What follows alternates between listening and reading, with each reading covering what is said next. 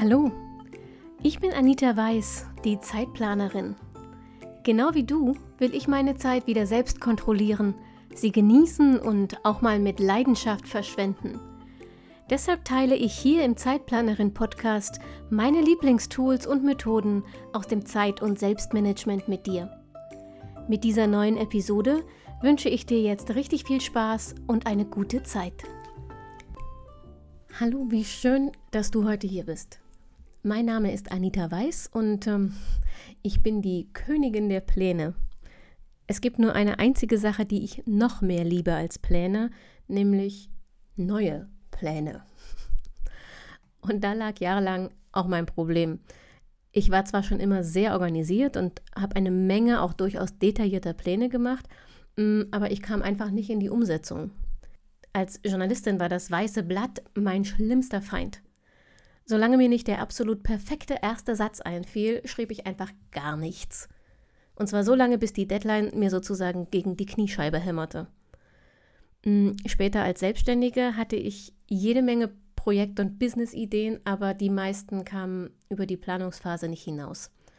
Ich brauchte manchmal Stunden und sogar Tage oder Wochen, um anzufangen. Und zwar jedes einzelne Mal wieder, wenn ich die Arbeit zum Beispiel unterbrechen oder ein längerfristiges Projekt auf mehrere Wochen aufteilen musste. Auf diese Weise verbrachte ich echt viel Zeit nur damit, mir zu überlegen, was ich alles tun sollte und mich über mich selbst zu ärgern, weil ich einfach nicht in die Gänge kam. Ich meine, seien wir doch mal ehrlich, alle anderen schaffen das doch offensichtlich auch. An diesem Punkt beschäftigte ich mich dann zum ersten Mal ernsthaft mit Zeitmanagement. Ich hoffte, ähm, Methoden und Instrumente zu finden, die wie ein Zaubermittel meine Aufschieberitis besiegen und mich ähm, von heute auf morgen effektiv und erfolgreich machen würden. Tatsächlich fand ich einige Tools auch ganz praktisch, andere haben für mich überhaupt nicht funktioniert, aber natürlich hat nicht ein einziges davon meine Persönlichkeit verändert. Ich tat mich also immer noch schwer damit, mich aufzuraffen. Und zwar übrigens selbst bei Arbeiten, die ich wirklich liebte. Mm, das ist, ich glaube, das ist so ein bisschen wie mit dem Essen. Ich habe mal irgendwo gelesen, wenn Hunger nicht das Problem ist, ist Essen nicht die Lösung. Und beim Zeitmanagement gilt dann eben, wenn Zeitmangel nicht das Problem ist, ist Zeitmanagement zumindest allein nicht die Lösung. Und ich hatte ja nicht zu wenig Zeit. Ich habe sie nur nicht genutzt oder jedenfalls nicht gut genutzt. Ich suchte also weiter nach einer Lösung und stieß auf Artikel und Bücher zu Selbstorganisation und Selbstmanagement.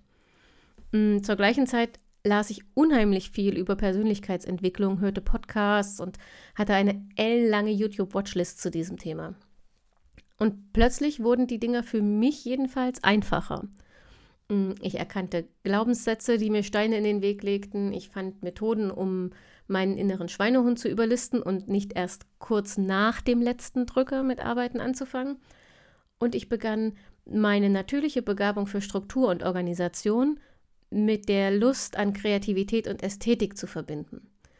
Ich erfand also mein ganz eigenes Zeit- und Selbstmanagementsystem, das individuell nur für mich funktionierte. Gleichzeitig wurde mir auf einmal klar, dass ich nicht Mann bin, Folglich musste ich auch nicht tun, was Mann ebenso tat, um erfolgreich zu sein. Und ich musste auch nicht arbeiten, wie Mann eben arbeitete. Ich fand meinen eigenen Rhythmus, meine eigenen Instrumente, Methoden, Strukturen, Belohnungen und Tricks und ich hatte trotzdem immer noch ein Problem mit dem Anfang. Bis heute ist der Anfang für mich der Teil einer Arbeit, der mich die meiste Kraft kostet. Aber anders als früher weiß ich heute, ähm, dass das den meisten Menschen so geht. Und ich weiß, wie ich mir diesen Teil leichter machen kann. Mhm, bis ich vor einigen Monaten entschied, mich beruflich radikal zu verändern.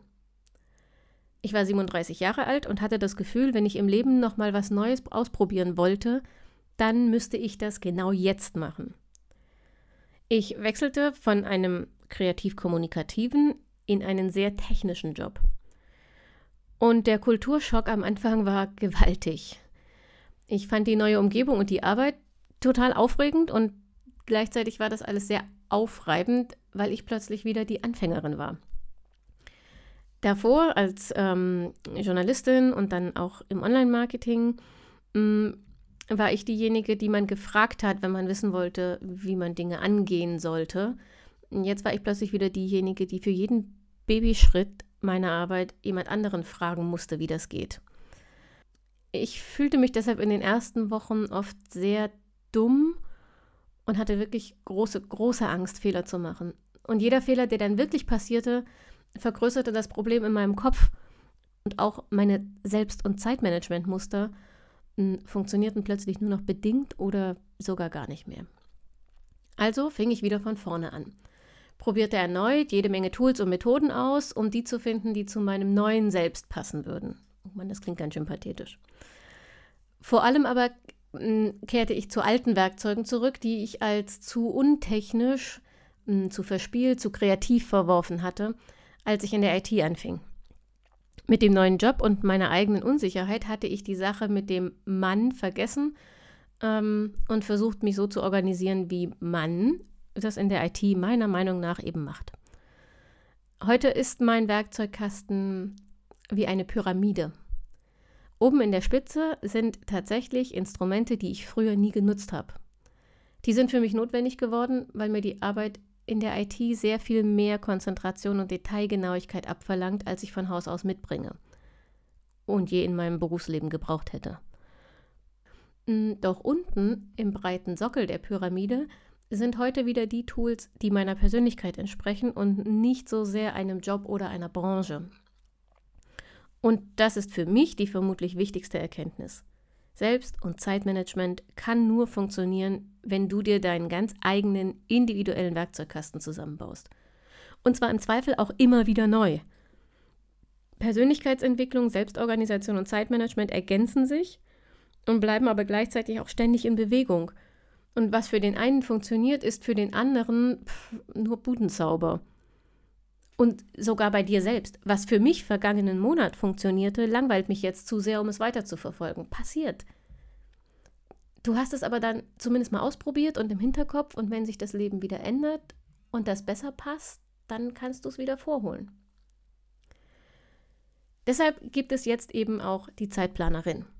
Du findest bei mir auf der Website unter www.zeitplanerin.de eine Sammlung nützlicher Instrumente und Methoden und jede Menge persönlicher Empfehlungen rund um Selbstorganisation, Persönlichkeitsentwicklung und vor allem Zeitmanagement. Abonniere diesen Podcast gern auf der Plattform, auf der du ihn gerade hörst. Wenn alles gut gelaufen ist mit meinem Upload, sind das auf jeden Fall die großen, also mm, Spotify, Apple Podcast, Deezer und hoffentlich auch eine ganze Handvoll kleinerer, unabhängiger Player. Ich freue mich über jedes Like, über jede, jedes Abo, jeden Kommentar und hoffe, ähm, du begleitest mich noch ein bisschen auf meiner Zeit- und Selbstmanagement-Reise als die Zeitplanerin. Bis zum nächsten Mal. Ciao.